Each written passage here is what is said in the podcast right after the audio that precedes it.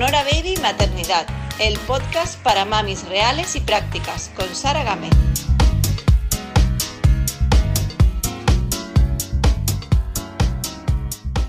Muy bienvenidos y bienvenidas un día más a un episodio nuevo del podcast Sonora Baby Maternidad. Hoy os voy a hablar un poquito primero de un proyecto muy chulo que se llama La Vida Madre. Y La Vida Madre es un proyecto que, como sus propias creadoras definen, es una celebración de la maternidad en todas sus facetas y en todas sus etapas. Es un proyecto creado por madres y para madres, donde se comparten ideas, experiencias y trucos y donde las mamis nos inspiramos las unas a las otras. Hoy tengo la suerte de contar con una de sus fundadoras, ella es Begoña Artiles, que nos va a contar cómo surge, en qué consiste y hacia dónde se encamina esta labor tan chula que se desarrolla a través de la extensa comunidad de mamis denominada La Vida Madre. Bueno, hola Begoña, muy bienvenida al podcast Sonora Baby Maternidad y muchísimas gracias por estar hoy con nosotras aquí contándonos cositas. Hola Sara, muchas gracias a ti. bueno, Begoña, yo empiezo a preguntarte primero, antes de nada, porque me gustaría conocer un poquito más sobre ti, que creo que eres mami, ¿vale? Entonces quiero saber un poquito pues, cuántos hijos tienes, las edades. Sí, tengo dos hijos. Eh, tengo a, a Quique y a Gochu. Eh, Gochu tiene cinco años, es mi hija mayor y Kike tiene nueve meses. ¡Ay, tienes un bebé chiquito! No sabía que era tan chiquito. Entonces estás, muy entretenida, ¿no? Mucho, bastante. Sí, todo el rato. Además, eh, también eh, tengo una sobrina de un año y, vivimos todos en el mismo edificio, así que estamos ocupados. Entonces sabes mucho de, niños y de maternidad y, de maternar. Hombre, desde mi experiencia sí, suficiente. Bueno, Begoña, ¿cómo surge la idea de una cuenta sobre maternidad tan diferente a las que ya existen? Porque es una cuenta de Instagram, que además es una página web, como un blog, ¿no? Que tiene mucho contenido. ¿Cómo surge esta idea? Pues mira, eh, la verdad... Begoña, te pierdo. Que cuando yo padre... Begoña, perdón. Eh, perdón, perdón. Que es que te he perdido se ha cortado la, comunicación, creo. Ahora, ahora te he recuperado. Es que te había quedado la, imagen congelada. Sí, es que no sé por qué se está cortando. Vale, ahora sí te escucho. Si quieres, si me comienzas a responder desde el principio porque te perdí. Vale sí, perdona. Em, pues mira, fue una casualidad muy bonita, estaba diciendo, que eh, mi prima y yo eh, fuimos madres a, muy, muy cercanas una de la otra. Y entonces eh, yo venía de vivir pues unos años en Canadá y en Estados Unidos, donde, bueno, pues tú seguro que sabes que el contenido en inglés en las redes y en general en Internet es muchísimo más amplio que el que se ofrece en español. Entonces, cuando yo fui madre, mi primera hija nació en Canadá y yo pasé dos años allí antes de venirnos para acá. Eh, y pasé muchísimo tiempo sola, la verdad, porque estaba en medio trabajando durante todo el día y entonces yo no estaba con familia cerca ni nada. Y, el contenido que se ofrece en inglés sobre la maternidad es bastante más extenso y además más abierto y había plataformas que daban este tipo de información y ofrecían este tipo de contenido. Eh, eh, y cuando fui a buscarlo en español simplemente no existía. Entonces, cuando vine para acá, un día pues hablando con mi prima, eh, nos dimos cuenta de esto, estábamos hablando de todo y, y, dijimos, bueno, pues si no existe, pues vamos a crearlo nosotras.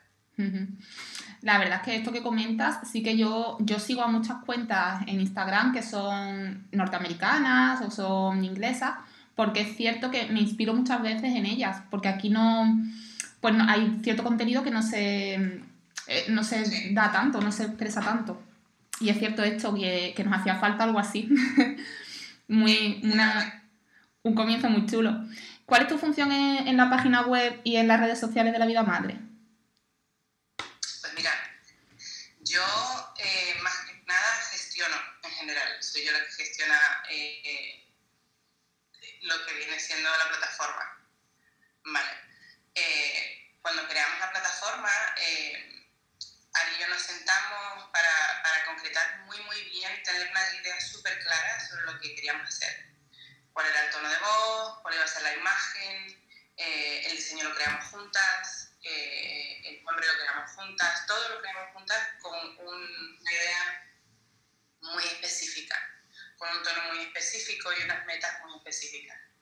Entonces, cuando, cuando todo está tan bien hecho desde el principio, es más fácil después dejarlo yendo y, y, que vaya evolucionando solo. Entonces, yo lo que hago es gestionarlo, eh, creo todos los, los eh, creo las imágenes, no las fotos en sí, sino las imágenes visuales, eh, junto con mi editora de, de contenido.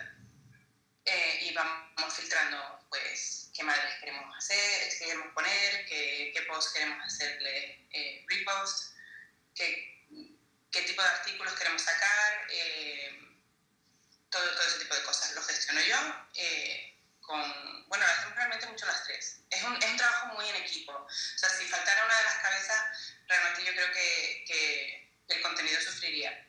Porque las tres somos madres con experiencias diferentes y yo creo que se basa un poco en eso.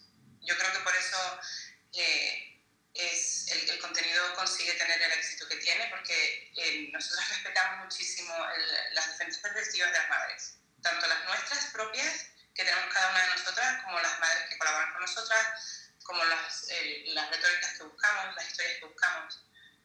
Eh, pero mi papel en, en, general es un poco gestionar todo y el de ellas también, un poco trabajo eh, en equipo.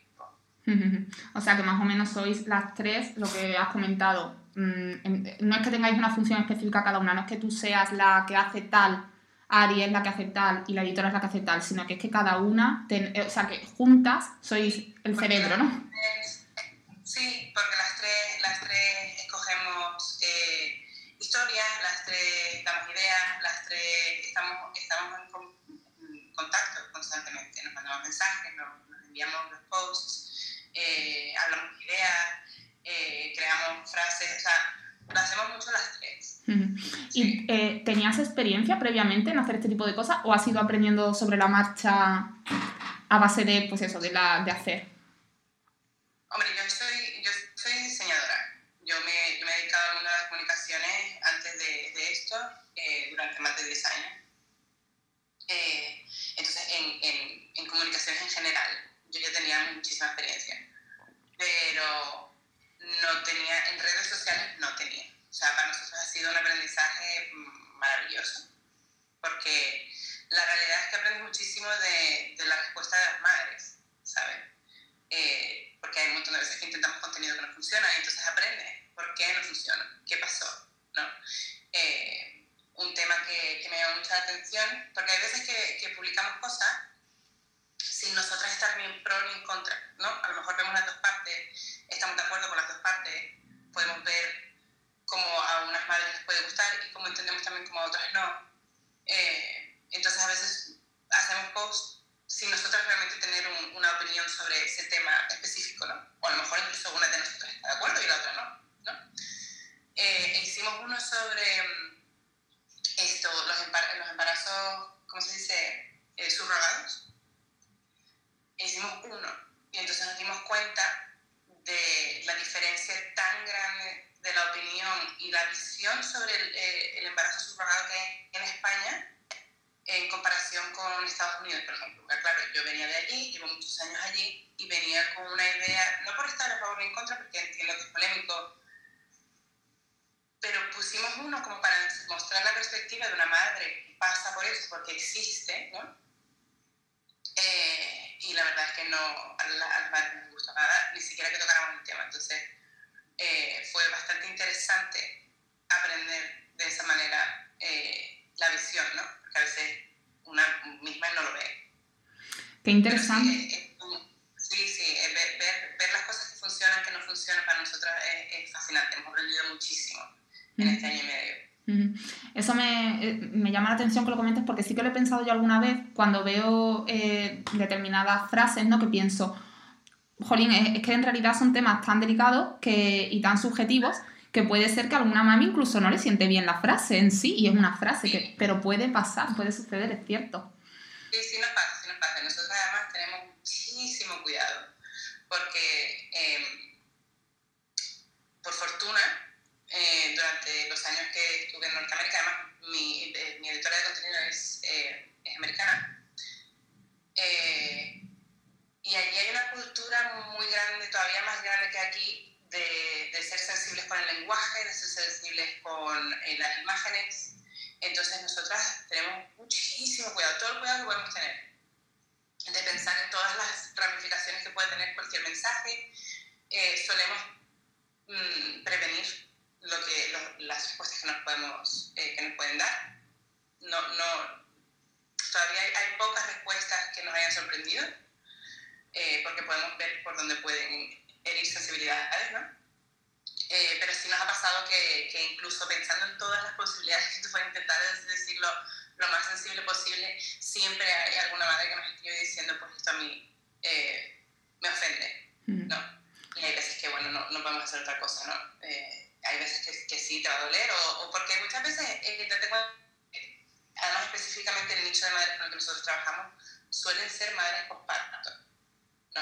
Entonces, estás en una etapa de tu vida que las cosas te van a sentar de una manera específica y que puedes estar eh, más sensible a ciertos, a ciertos temas, a ciertas frases y, y, bueno, nosotras lo entendemos.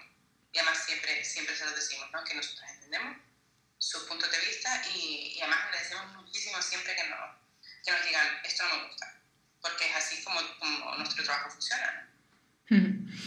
Sí, eh, además es cierto que hay también como muchas formas de criar, ¿no? La crianza se puede entender de muchas formas, ahora hay mucho la vertiente esta de la crianza consciente y de ser muy respetuoso con el niño y tal, ¿no? Que está muy bien, pero es cierto que, que luego hay mm, pues opiniones mil y lo que tú dices, cuando estás recién parida las hormonas están revolucionadísimas, luego hay temas como la lactancia, la lactancia materna y esas cosas, no sé si ¿Tenéis algún tema tabú que decís, este tema no lo tocamos porque demasiado, por ejemplo, como lo de los embarazos subrogados que os disteis cuenta? ¿Hay algún otro tema así que digáis, no, esto no, mejor no nos metemos aquí? No, eh, no, de hecho, nosotros lo que intentamos es que no haya temas tabú. A lo mejor hay temas que, como por ejemplo el del subrogado, no, es que no vayamos a hablar del tema, pero lo hemos dejado de lado porque lo que no queremos tampoco es hacerlo mal o, o si no estamos eh, informados lo suficiente como no estamos suficientemente informadas para el embarazo subrogado, eh, lo que hacemos es prepararnos muy bien y entonces saber cómo enfocarlo para poder hablar de ello. Pero no hay temas que nosotros pensamos que sean tabú. De hecho, de hecho la plataforma existe para, que, para nosotros romper ese tipo de barreras. Porque yo creo que pues, los temas, no hay temas que, tienen que, que tengan que ser tabú. Yo creo que hay temas que hay que saber cómo tocarlos. ¿Sabes? Y, se puede hacer de una forma natural y normalizar y visibilizar de una manera que las mujeres se sientan cómodas hablando de ello. Pero no creemos, vamos, que haya temas de momento. No nos hemos encontrado con temas que, que de los que nosotros pensamos que no debamos hablar. ¿Os apoyáis en algún, no sé, en algún experto tipo psicólogos o algo así? Eh, sí, efectivamente. Nosotros, de hecho, eh, tenemos un panel de expertas eh, y además siempre fuimos con esa idea, porque, bueno, nosotras, pues, eh, en la editora del contenido de Lole es, em, es antropóloga, yo soy diseñadora, y, y después tenemos a Ariane, que además ella misma sabe muchísimo sobre bienestar y tal, pero ninguna de nosotras es médico, ninguna de nosotras es ginecóloga, matrona, ¿sabes? Enfermera, nosotros no tenemos eh, un, conocimiento médico en el que nosotros podamos hablar de ciertos temas, entonces nos parece súper necesario tener siempre eh, un panel en el que nosotros podamos ayudar y además corroborar que lo que, estamos, que estamos diciendo es real, que darles información veraz a las madres es importantísimo para nosotras. ¿sabes? Y para tocar ciertos temas y, y el contenido que generemos que sea relevante, que sea útil para ella.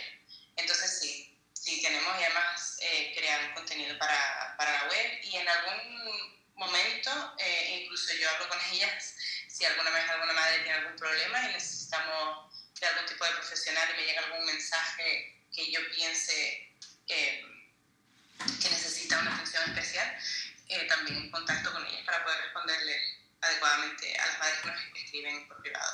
Mm, está genial que digas esto porque estas cosas son las que no se ven. O sea, ahora de fuera cualquiera puede ver una cuenta en la que salen muchas frases muy chulas, que algunas te sacan una sonrisa, que, que te sientes muy identificada, que empatizas mucho, pero es cierto que no se, no se ve. Por ejemplo, me ha gustado mucho que digas que os sentasteis las tres, que planificasteis muy bien, que pusisteis mm, eh, bien claro hacia dónde os queréis dirigir, qué, qué cosas queréis hacer, qué no. Porque cuando una persona normal pues, ve una cuenta como esta, muchas veces piensa, ¿de dónde vendrá el éxito? ¿Y cómo ha crecido tan rápido? Y, jolín, pues como que se ve muy fácil, pero no, detrás hay un trabajo muy, muy concienzudo. trabajo, sí. y, y, trabajo de, de, sentarse y planificar y poner objetivos y demás. Y luego también apoyarse en profesionales y luego también el trabajo extra de, de, atender personalmente muchos mensajes, que son cosas que no se ven, pero que ocupan tiempo también. Sí, sí, sí, sí. Eso, eso, yo creo, bueno, de hecho el otro día nos estábamos viendo porque yo creo que, que en un futuro, porque ahora mismo nosotras estamos trabajando eh, de forma totalmente voluntaria. Este, esta plataforma no genera absolutamente nada. Nosotras eh, teníamos una misión muy clara y parte de ello era no vender el contenido. O sea, nosotros no vamos a hacer absolutamente nada eh, que, con lo que nosotros no estamos de acuerdo, no nos vamos a, no vamos a colaborar con ningún tipo de, de, marcas ni de productos de nada con los que nosotros no estemos de acuerdo y que nosotros no personalmente podamos recomendar a las madres y que sea útil.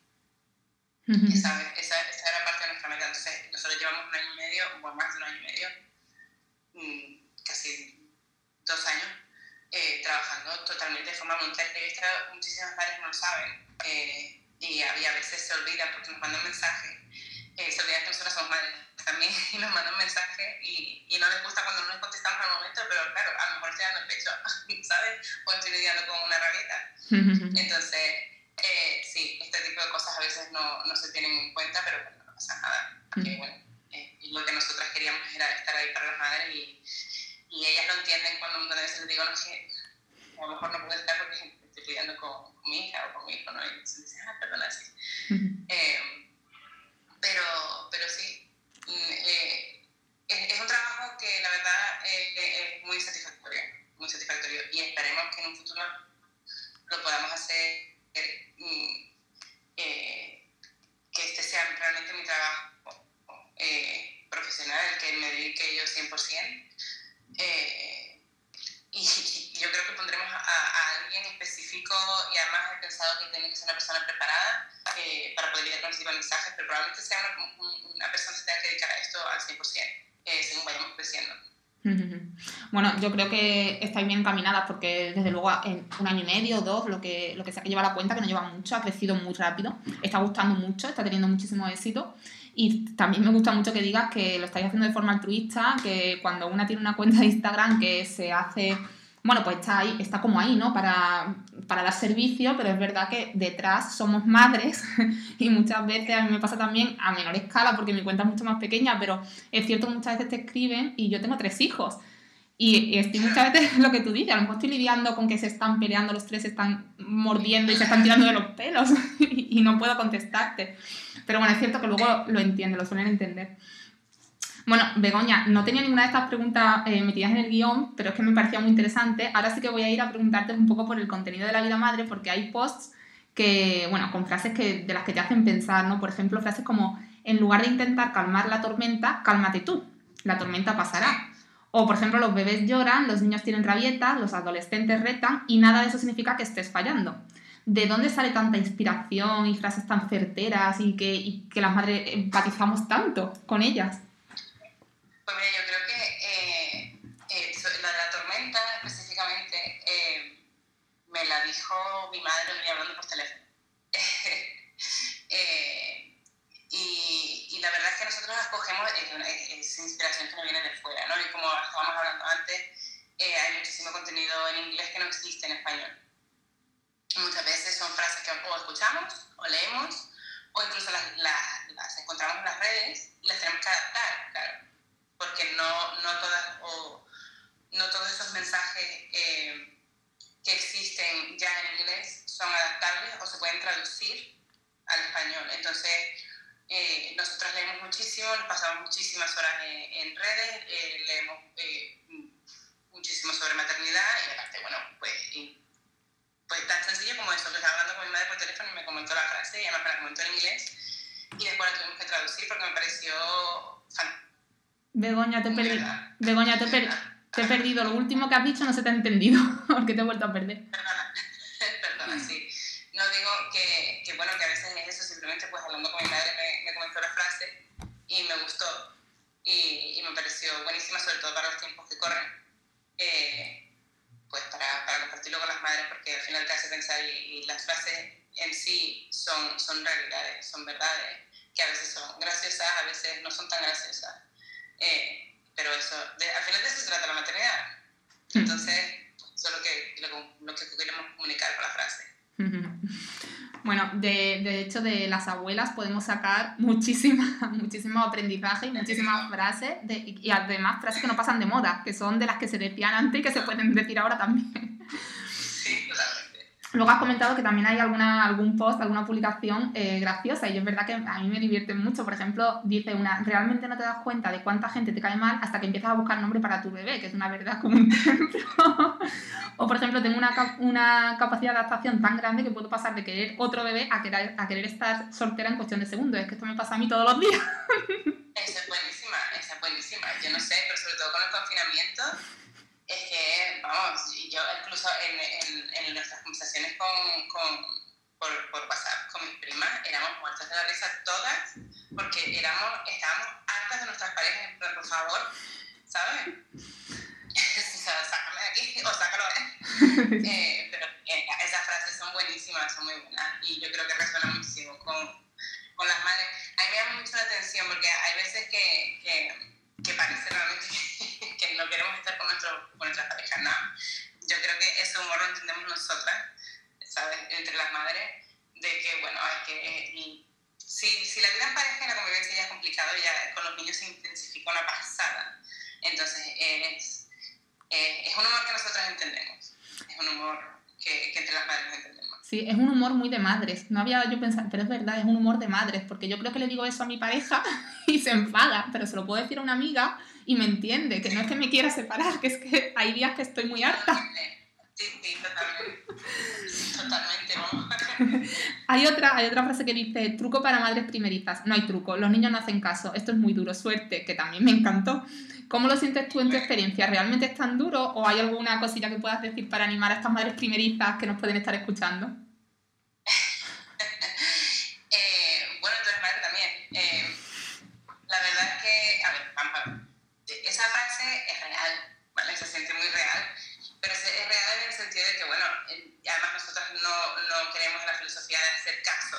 Decirlo.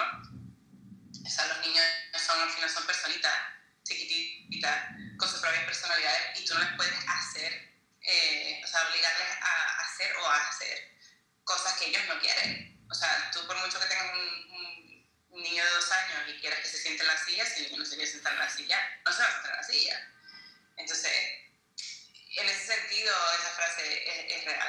¿Y es duro? Sí, la verdad es que es duro. O sea, nosotras, además, es parte del mensaje que queremos dar, pero es que tiene que ser duro. Estamos hablando de una cosa que en realidad es bastante seria. Estamos eh, en un papel con muchísima responsabilidad.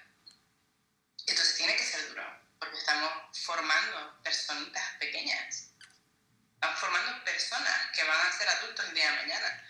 Eh, entonces, eso requiere de, de, una preparación psicológica y emocional muy grande. Yo realmente no conozco ningún tipo de experiencia que te prepare o que te obligue a prepararte emocionalmente y psicológicamente más que la maternidad. Yo personalmente no conozco.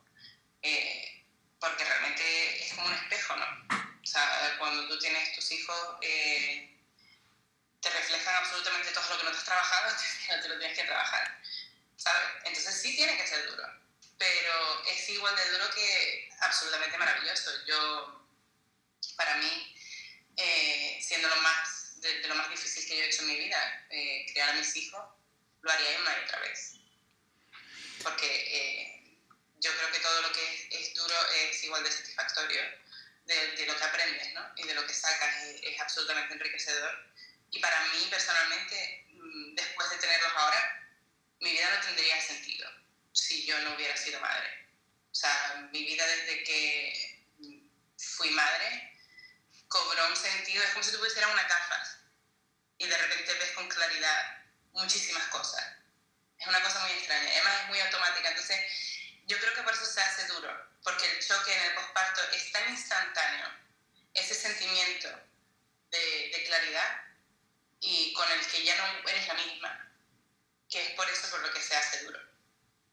Porque es, es un proceso y nosotros nos tenemos que dar tiempo y no nos lo damos muchas veces. Y yo creo que ese es parte del problema, que no sabemos, eh, primero que no sabemos porque es imposible que te preparen, es imposible que te preparen. Pero nosotros con la plataforma realmente esa es parte del trabajo que queremos hacer y es por lo menos que tengan como una ventanita pequeña a la que poder mirar y saber qué es lo que les espera un poco, ¿sabes? Junto con lo crudo. Porque eh, cuando no te cuentan lo crudo y no sabes que lo crudo viene, de ahí muchas veces puede salir la frustración, puede salir la tristeza, porque es muy solitario, ¿no? Cuando tú te encuentras con algo que es tan difícil y piensas que eres la única, eso es muy solitario. Entonces, eso es con lo que nosotras queremos romper. Porque nos escribió una madre hace poco, bueno, una madre no, una chica que estaba pensando ser madre. Y, y, nos dijo eso, nos dijo que estaba pensando en ser madre y que no estábamos animando en nada, no me están animando nada en convertirme en madre, pero realmente nosotros no existimos para eso. No existe la plataforma para las madres que están pensando ser, para que las, ¿sabes? Para que tomen la decisión eh, eh, convencerlas de nada, no somos un club, ¿sabes? Eh, nosotros lo que queremos es prepararlas y las madres que ya son madres que no se sientan solas realmente, ¿no? Y que, y que la maternidad tenga, cambiar un poco la retórica que existe. No significa felicidad ser madre. Sí, yo creo que la función de vuestra plataforma está súper clara y es que la, hacer un poco de tribu y que las que somos mami, como tú decías antes, mami más o menos con niños pequeñitos, ¿no? Que no o sea, más o menos recién paridas o con los niños pequeños todavía, que nos sintamos acompañadas y que en los momentos duros pues leamos ciertos posts o veamos como retuiteáis, nos mm, hacéis repost de, de otras mamis que están pasando por ciertas cosas y tú te sientas identificada, no te sientas sola y es que te da mucha fuerza, a mí me, a mí me la da. Y la frase esta que yo comentaba de que, de que es duro ser madre, ¿no? La frase es dura en sí misma, pero es que hay que decir eh, lo bueno y lo malo y hay que la realidad, hay que decir la realidad. Claro, pero no pasa nada, hay muchísimas cosas que son duras en la vida. O sea, incluso cuando no hablas de maternidad, o sea, tener un eh, éxito en tu carrera. Es duro. ¿No? Simplemente, por ejemplo, es duro. Y eso no tendría eh, desanimando a nadie, ¿no? Es, duro. Tú quieres algo específico, para conseguirlo eh, vas a tener que pasar por cosas muy duras. Entonces, yo creo que, que no sería un... No, no, no, no intentamos que sea un mensaje para desanimarlas para nada, más que nada, si acaso, para que estén preparadas, para que sepan que es algo absolutamente maravilloso, pero también es muy duro.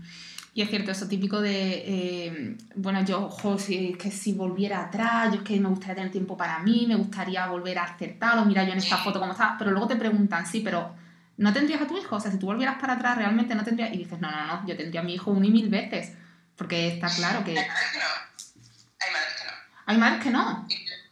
No, hay madres que no, hay mensajes que no llegan y hay confesiones que no, que no publicamos a lo mejor. Eh, pero hay madres que no, que no las tendrían, pero me parece, además, pero es que no me parece nada eh, que tengamos que esconder ni que tenga que ser, eh, eh, ¿cómo se dice? Algo de lo, que, de lo que las madres en general tengan que, algo que se tenga que criticar, porque realmente no es culpa de ellas, porque se ha vendido una imagen sobre la maternidad que no es. Entonces, hay madres que no querían eso, ese paquete de la maternidad. O sea, lo que realmente es, eso no era lo que ellas querían en su vida, pero ellas no lo sabían. Entonces, ¿cómo se supone que tienes que hacer una decisión, probablemente una de las decisiones más importantes de tu vida, si no estás informada?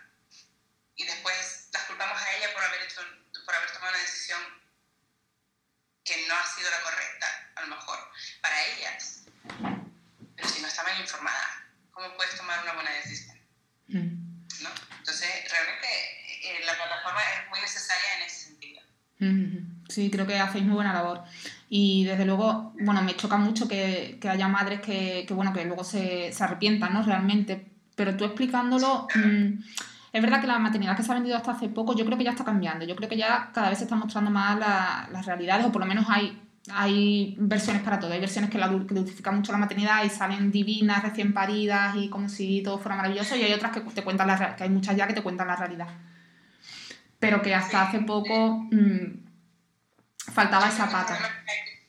Yo creo que hay mucho más, eh, hay mucho más mensaje eh, sobre la perfección y lo idílico que lo otro. Entre otras cosas porque a la gente no le gusta ver las cosas malas, ¿no?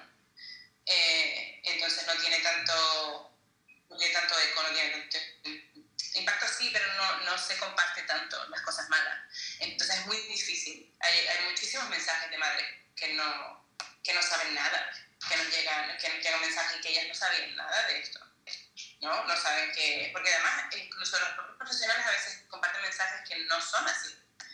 Eh, como por ejemplo que dar el pecho no tiene que doler. Eso es que simplemente no es verdad. Eso simplemente no es verdad. Que no tengas que tener grietas porque en la posición está mal hecha, vale, pero eso es un mensaje muy diferente a que dar el pecho no tiene que doler. Porque dar el pecho duele. Duele. Eh, duele cuando se sube la leche, duele si te muerden, duele si tus hijos tienen eh, pequeñas manías de, darte en la piel, pellizcarte, tirarte del pelo. O sea, dolor vas a sufrir. No es algo eh, maravilloso, idílico, es súper fácil de hacer y si tienes una asesora de lactancia todo va a ir como la seda. Eso no es así. Entonces, vamos a dejar de compartir esos mensajes. No es para que no den el pecho, no, es que al revés. Porque si tú les dices que todo va a ir como la seda y no va como la seda, dejan de dar el pecho. Y eso nosotras eh, es algo que, que, que tenemos súper claro de compartir cuando, cuando eh, hemos creado nuestro panel de expertas, y tenemos conversaciones con ellas sobre el tipo de mensajes que vamos a compartir, porque lo queremos hacer desde la perspectiva de las madres. las madres tienen que dar voz y las madres tienen que... Sea, tenemos que creer sus experiencias. Si la madre dice que duele y la madre dice que ha hecho todo lo posible, es que la madre lo ha hecho y ya está. No, no podemos estar siempre criticando, no, pues algo, algo hiciste, algo hiciste mal, porque esto no, no, hasta ahora yo nunca he visto esto, entonces algo hiciste mal, ¿no? Pues entonces lo estás viendo por primera vez, ¿no? Puede ser. Eh, y, y, es algo, es una retórica que nosotros queremos cambiar. De hecho, hace poco hicimos una encuesta eh, muy grande y nos encantaría además eh, publicarlo y hacer estudios clínicos y tener algún tipo de impacto en ese sentido, ¿sabes? Con la plataforma. Es, una de las cosas que queremos hacer. ¿Hicisteis una encuesta, pero en, en, dentro de Instagram o, o como...? En las redes. En las redes lo publicamos. Eh, hicimos una encuesta sobre la lactancia para ver realmente eh, cuáles eran los números reales. O sea, realmente que experimentan dolor, cuántas madres experimentan dolor. Y, los, y las cifras son súper interesantes, súper interesantes. Que yo he hablado después con las cifras que ya tengo, que lo publicaremos, por cierto, haremos una publicación especial sobre este tema. Eh, pero con las cifras con las que yo ya cuento, ya he hablado yo con, con madres que son, eh, son madres además, algunas, y eh, profesionales de la lactancia, matronas, que nos escriben cada dos por tres cada vez que hacemos un contenido que dice eh, que la lactancia puede doler o que la lactancia no es fácil. Nos escriben diciendo, no, eso no es así, ¿sabes? Y yo les digo, no, no, sí, sí. Estas son las cifras, ¿sabes? y, no, y, les sorprende a ellas, no lo saben ellas. Pues claro, cuando las forman, yo creo que ese tipo de información no existe, porque yo no creo que nadie se tome eh, las molestias en ir a preguntar madre por madre, ¿no? El estado, qué te pasa, cómo lo hace. Porque muchas veces es esa, la falta, es, la falta de información. Estoy, según vas hablando sobre la lactancia, estoy pensando todo el rato en mi propio caso. Y, joder, a mí, yo, yo tuve mucha fiebre. A mí cuando me subió la leche tuve mucha fiebre, tuve herpes en el labio, yo me quedé muy delgada. Yo, yo hubo un tiempo que lo pasé mal. Bueno, aparte de que luego tuve mastitis, yo he pasado por todo, ¿no? Tenía un poco de todo, perlas de leche. Yo creo que yo también tuve mastitis la primera vez. Pero bueno, incluso aunque no tengas estos inconvenientes, ya solo el simple hecho de que cuando te sube la leche normalmente tienes malestar, por lo menos. Sí. A mí me, bueno, con la primera no me dolió, con la verdad es que con la primera no me dolió, con, el, con, con Quique, dolor. sí. sí. Entonces me resulta súper interesante porque yo he hablado con muchas matronas y he entrevistado a matronas para el podcast eh, que, que, que, alabo mucho su trabajo y me parece una labor increíble la que hacen porque ayudan, ayudan a las mamis y tal, ¿no? Pero... Esa es su intención, realmente su intención es ayudar. Sí, pero hay que hablar con las mamis que han dado el pecho, como tú estás diciendo. Pero aparte no son las madres que han dado el pecho, porque eh, yo creo que muchas madres que después se hacen asesoras de lactancia es porque ellas han tenido una, una, una experiencia tan maravillosa que se enamoran de la lactancia y entonces van después como, eh, ¿cómo se dice? Eh, repartir, ¿cómo se dice? Como anunciando el gospel, ¿no? Como se dice, o sea, que sí que es maravilloso, que es maravilloso, maravilloso. Ya, pero es que si tú no tuviste complicaciones, mm, ¿cómo, ¿cómo podemos hablar de las complicaciones si tú no las viviste, no? Porque no le das legitimidad a la mía, que es real, tan real como, es que no es lo mismo el pezón eh, de una madre que el, que el, de otra madre. Por ejemplo, o sea, mi cuñada da pecho a su hija eh, y su pecho tiene una forma que está hecha para el pecho, ¿sabes? O sea, y del mío no. Y entonces yo tengo muchísimo más eh, problema con el enganche que ella. O por ejemplo, incluso por la noche a la hora del pecho, ella se puede tumbar y su pecho cae de una forma natural que ella no se ni se despierta, ¿sabes? Esa niña va y ella eh, hace la toma y mi, y mi cuñada es que ni se entera. Yo no, yo me tengo que mover. Entonces, para mí no, es que todo ese tipo de cosas que parecen tonterías no son tonterías, ¿sabes? Y puede, puede hacer que tu experiencia en general sea completamente diferente a la de otra madre. No te hace ni mejor ni peor. Es diferente y se puede hablar. Sí. Y no por eso a lo mejor tengas que dar el, dejar de dar el pecho, ¿sabes? Quiero añadir que hay muchas mujeres traumatizadas y que lo pasan muy mal psicológicamente por la frustración de no poder dar el pecho. Y tengo casos cercanos, pero de o sea, casi depresión, o sea, muy mal, muy mal. Eso sí, es que, es que claro. A ver, nosotras, eh, es, es que es una línea muy fina en toda esta conversación, o sea, es muy, es muy delicado, porque si es verdad, nosotros no vamos a no es lo mismo la fórmula que el pecho, no es lo mismo no tiene comparación. No puedes decir, bueno, es que realmente tampoco es una, una diferencia tan grande. Si la diferencia es grande, es grande. Pero no pasa nada. Porque es que la realidad es que la lactancia, además, no entiendo por qué se enfocan tanto en, en ese aspecto. Hay muchísimos otros aspectos de la salud que son importantísimos para el desarrollo de los niños. No solo la lactancia. Sí, la lactancia es muy importante, pero verdad que no todas hacemos el, mismo método para dormir, no hacemos el mismo método de crianza. Eh, por ejemplo, la psicología y, el saber estar emocional nuestro propio como madre a la hora de tratar con, con, las frustraciones de nuestros hijos cuando lloran, cuando no lloran. Todo ese tipo de cosas son tan importantes como la lactancia, incluso más, yo diría, porque son cosas muchísimo más continuas y que duran más tiempo eh, y de las que no nos podemos olvidar. Entonces, dar el pecho es importante, sí, la verdad es que tiene un impacto, esa es la realidad, tiene un impacto sobre su salud. Pero si no le vas a dar el pecho, ¿estás cometiendo un crimen? No, no, porque es igual de importante que tú estés bien. Es importante que tú estés bien como madre y que estés centrada y que emocionalmente estés estable. Si eso te descentra, no lo hagas.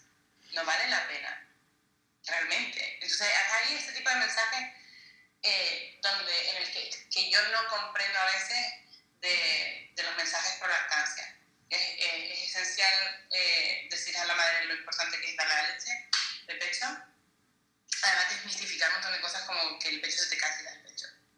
No, el pecho se te va a caer de todas maneras porque vas a estar embarazada y se te inflaron, ¿sabes? Si se te inflaron, se te van a desinflar y ya te digo yo que eso se cae de todas maneras. Eh, entonces, ese tipo de cosas no, no, no, no ayudan, no ayudan. Ese tipo de mensajes que, que ponen muchísimo no ayudan. Eh, y yo creo que al final tenemos que respetar, tenemos que respetar además tener en cuenta que no todas tenemos el mismo límite. ¿no? Yo creo que eso es importantísimo. Tú, por ejemplo, vas a aguantar un tipo de cosas que yo a mí a lo mejor eh, me estresan y a ti no. Entonces, ese, ese tipo de cosas son importantes y hay que tenerlas en cuenta. Hay madres que el tacto en sí no, a lo mejor no son tan sensibles, por ejemplo, ¿no? No son tan sensibles a la hora de, de aguantar una y otra vez durante horas eh, una persona que te esté tocando. Y hay otras mujeres que sí, que, que a lo mejor eso es un, les, les resulta estresante. todo ese tipo de factores hay que tener en cuenta cuando hablamos de estas cosas. Somos personas. El factor psicológico. Y, dicen mucho lo de que eh, dar el pecho es como un acuerdo entre la madre y el bebé, ¿no? Pues más o menos es así, ¿no? Tienen que estar a gusto los dos. Y si la madre está pasando por, por momentos muy malos psicológicamente por ese tema, pues casi que mejor que dejes de transmitirle ese mal rollo a tu hijo, a lo mejor si no lo estás pasando bien. Y, y, probar otra, otros métodos que los hay, que, que afortunadamente existen. Bueno, Begoña, vamos a dejar el tema teta. Vamos a pasar porque quería preguntarte también que muchas veces publicáis, bueno, hacéis eso, eh, repost de imágenes, palabras de otras mamis. ¿Cómo, ¿Cómo, es el proceso de elección de estos, cómo elegís a esa, esos posts o esas mamis que, que, que publicáis en vuestro feed? Pues mira, eh, primero con muchísimo, muchísimo, muchísima pasión. eh, pasamos muchísimas horas leyendo, todas, las tres, muchísimas horas. Y entonces de ahí pues nos vamos enviando todas las ideas y, no, y a lo mejor algunas historias que nos, que nos lleguen, pues nos las enviamos y nosotros las hablamos y, y así es como realmente compartimos, ¿no? Eh, y además, pero también es verdad que muchas veces tenemos que tener en cuenta y a lo mejor hacemos un repaso de las cosas que hemos hablado y no tenemos cuenta de las cosas que no hemos hablado, porque a nosotros no nos han tocado. Entonces, hay que tener muchas veces, muchas veces eh, eso en mente, ¿no? Que no porque a nosotras no nos llegue algo, significa que no le vaya a llegar a otra manera. Entonces, nosotros tenemos esa responsabilidad de no solo compartir lo que nos llega a nosotras, sino lo que no nos llega y con lo que nosotras no nos sentimos identificadas. Hay muchas madres que sí se van a sentir identificadas. Entonces, es, un trabajo eh, con mucha sensibilidad. Necesitamos mucha sensibilidad y, yo creo que entre las tres, pues yo creo que se ve que, por lo menos lo estamos haciendo bien hasta ahora. Eh, voy a seguir mencionando, Begoña, alguna frase que me ha llamado la atención de Instagram de la vida madre.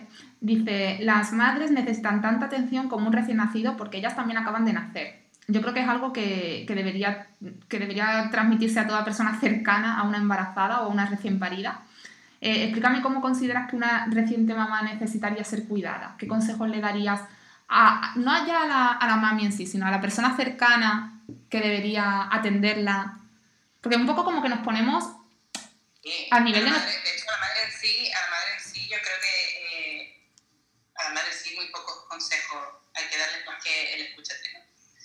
Eh, y, y, realmente es, es la gente alrededor, mm, las que necesitan un poco más de entrenamiento, no.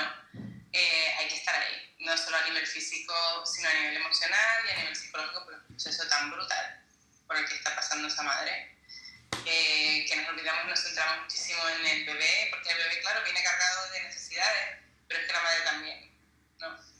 Eh, tiene necesidades nuevas, eh, que ni siquiera ella muchas veces tiene claro qué necesidades son esas, porque cuando, cuando estás, incluso a lo mejor, no sé si a ti te pasó, cuando eh, das a luz los primeros días, mí me dio como una, una calma, una serenidad, pero te estoy hablando de, los, primeros dos o tres días, pues no después no, después son caos. Pero los primeros días sientes como una serenidad y debe ser el coste de hormonas, eh, que estás como procesándolo todo, y todo lo tienes a flor de piel. Entonces tener eso en cuenta y, estar ahí, o cosas tan sencillas como hacerle la comida para que no tenga que pensar, ¿sabes?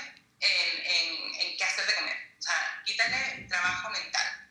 Que ella solo se tenga que centrar en el bebé eh, o en los bebés y, y, que tú le hagas el resto de cosas. Eso, eh, hay un par de artículos que tenemos sobre este tema, pero a la gente se le olvida, se le olvida que, que, bueno, que al final tenemos que cuidar de la madre para que el bebé esté bien. Tú quieres cuidar del bebé, quieres prestar atención al bebé, cuidar de la madre, porque realmente esa es la fuente, ¿no? Ella es la que lo va a cuidar, cuida de la madre. Ahí anda la clave, yo le iba a decir. O sea, la mamá cuidará al bebé, tú cuida a la madre. O sea, esto de, eh, ay, déjame el bebé, yo lo llevo, yo lo duermo, yo la cuno, yo... No, no, no. La madre, tú ocúpate de ella, de otras cosas, de la casa, de su bienestar, de si, no sé, de recogerle el, la lavadora, yo qué sé. Tenemos unas manías de, de, de, coger al bebé, de tocar al bebé, de besar al bebé, pero por favor.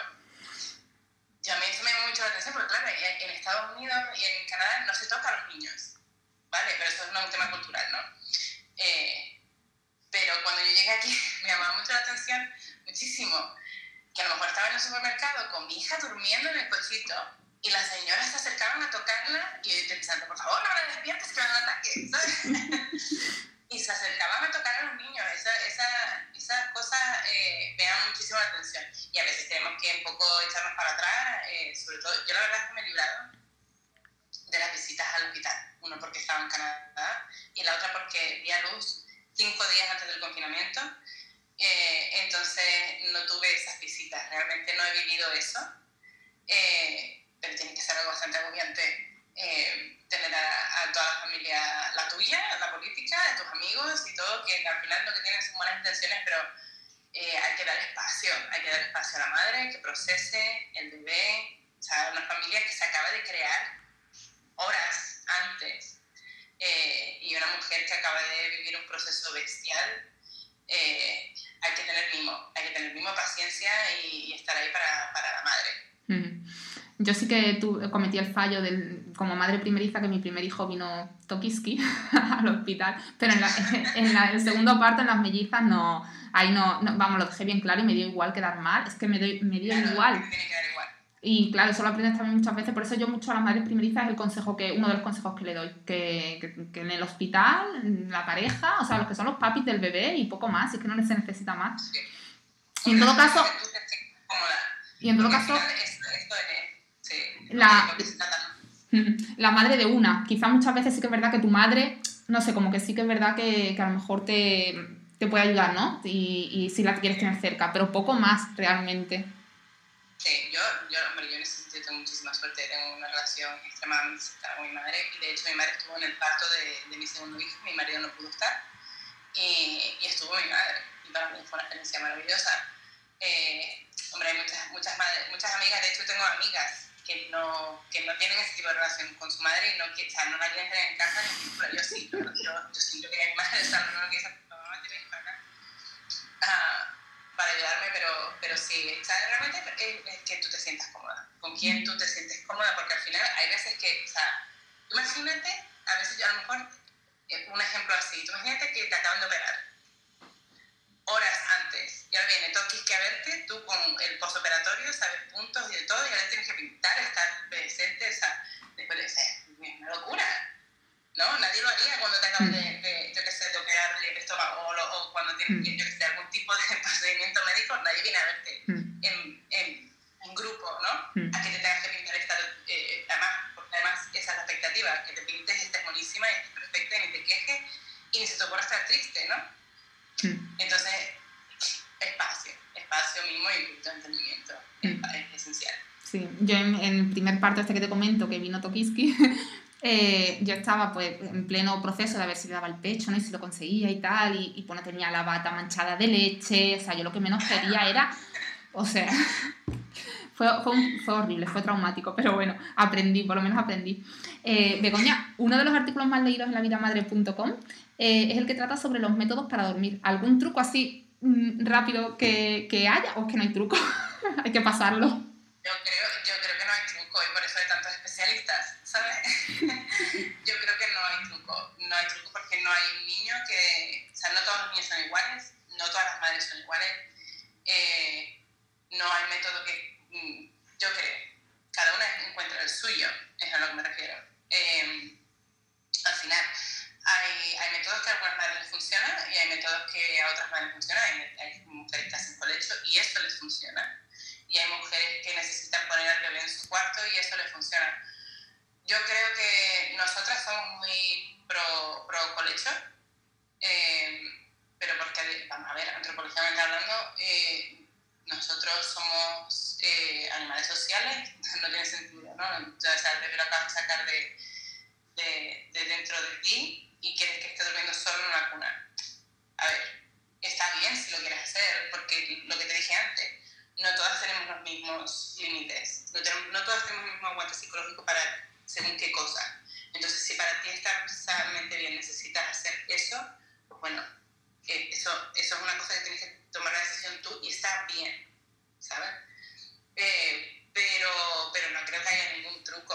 Aquí cada una tiene que, que buscar el suyo. Y hay muchísimos métodos por ahí. Eh,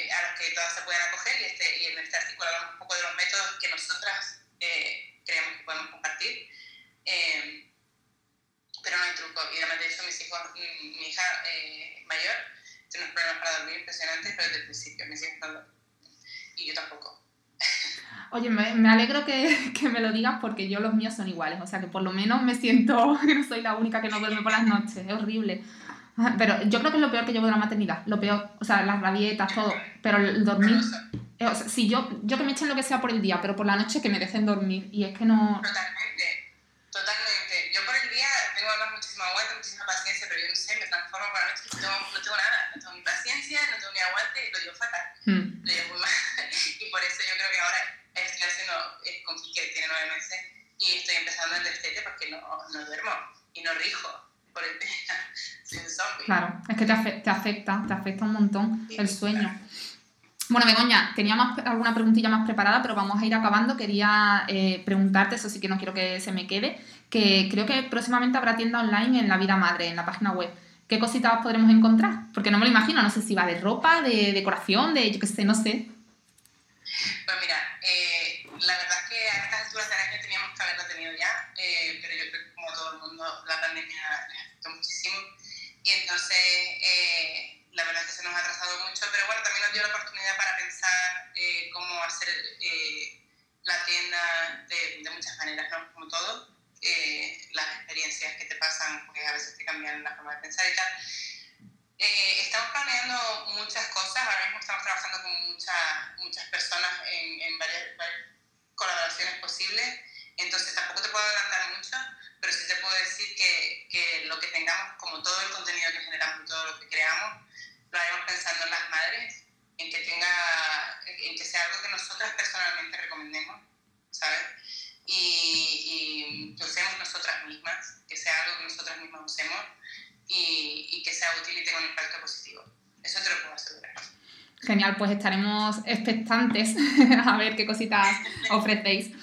Bueno, Begoña, suelo acabar las entrevistas preguntando cómo se ve la invitada en 10 años. Me gustaría preguntarte a ti que, cómo crees que evolucionará el proyecto este tan chulo de la vida madre de aquí a 10 años. O sea, es bastante tiempo, pero no sé si tienes alguna previsión o algún algo que a ti te gustaría, un objetivo, una meta de que de aquí a 10 años que te gustaría que fuera la vida madre. ¿en qué se transformará? Yo creo que va un poco de la mano de las madres sí, porque de hecho nosotros agradecemos muchísimo a las madres que formen, que formen parte de esto, porque sin ellas no estaríamos en ningún sitio. O sea, realmente esto es una comunidad y, y las que le dan voz son un poco ellas también, ¿sabes? Entonces va a ir un poco de la mano de, de sus necesidades y de las demandas que tengan, eh, cómo vaya este proyecto pero si tenemos metas, yo creo que, que es el que te he venido repitiendo durante la entrevista, que es ser útiles para ellas. Si podemos crear productos que sean útiles y que tengan un impacto en su día a día y que hagan su vida más fácil, pues tiraremos por ahí en creación de productos. Si tenemos que hacer colaboraciones, eventos, talleres, pues tiraremos por ahí. Todo para que nosotras podamos tener un impacto real. Esa realmente es la meta. Eh, para darle más voz a ellas en todo. Incluso si viene si podemos en un futuro eh, crear, eh, hacer incluso estudios académicos a través de la plataforma para que cambien políticas en los hospitales, ¿sabes? Pues si podemos cambiar la cama de los hospitales de las madres con parto, fantástico, ¿sabes? Eh, si podemos cambiar las políticas para que haya más asesoramiento y más apoyo a la hora de, de, la lactancia, para que las matronas tengan a lo mejor, que nos preparen para el posparto más que para el parto todo ese tipo de cosas, si vamos a tener un impacto y darles más, más voz a las madres, pues realmente yo creo que, que esa sería nuestra meta. Bueno, es una meta muy ambiciosa, pero muy, muy chula, que me encantaría que, que consiguierais, que estoy segura que lo vais a conseguir. Begoña, mm, bueno, creo que ha quedado claro que, porque quiero recordarlo, de todas formas lo pondré en las notas del podcast, que vuestro, vuestra cuenta de Instagram es arroba lavidamadre.es, ¿correcto? Vale, y la página web www.lavidamadre.com. Efectivamente, sí. Vale, esas son. punto también, ¿eh? Punto también te lleva ahí. Ah, vale, no sabía. Vale. Y, y, ya está, esas son las redes en las que estáis ahora mismo presentes, ¿no? ¿Quieres comentar algún otro sitio donde podamos encontraros? No, las redes y en la web es donde nos pueden encontrar ahora mismo, porque es ahí donde, donde está la plataforma. Genial. Bueno, Begoña, pues nada, un placer enorme, me ha encantado la charla porque ha sido como hablar con una amiga, vamos, ha sido una cosa muy espontánea. Muy... Sí, la verdad que sí, estaba muy cómoda. me alegro. Bueno, Begoña, un besazo muy grande y muchísimas gracias por atendernos y por estar con nosotros. Bueno, bueno, y me despido también de los oyentes. Hasta el próximo episodio. Un besazo.